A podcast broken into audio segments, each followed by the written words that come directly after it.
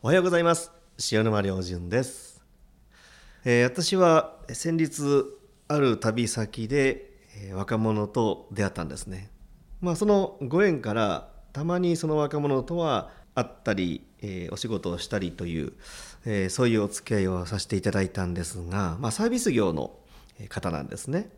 で、まあ、会うたびに、えー人のことを言う傾向がとても強かったんです。でなんかこうきっかけがありましてこれ以上はちょっと難しいなと思ってその若者のために、えー言わさせていただいたことがありました。あのさってちょっと言わせてもらってもいいって、まあ、もし自分の心にいろいろ会社のことがちょっと不満だとか思うところがあっても絶対にね言わない方がいいよって。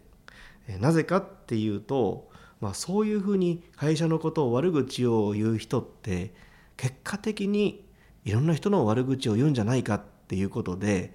もう取引先とかお付き合いのある人とかご縁のある人からも信用を失ってしまうよと言ったんですね。ただその若者は「ああそうですか気づきました改めます」と言ってくれたんですがやっぱり信用ってものすごく大事なので、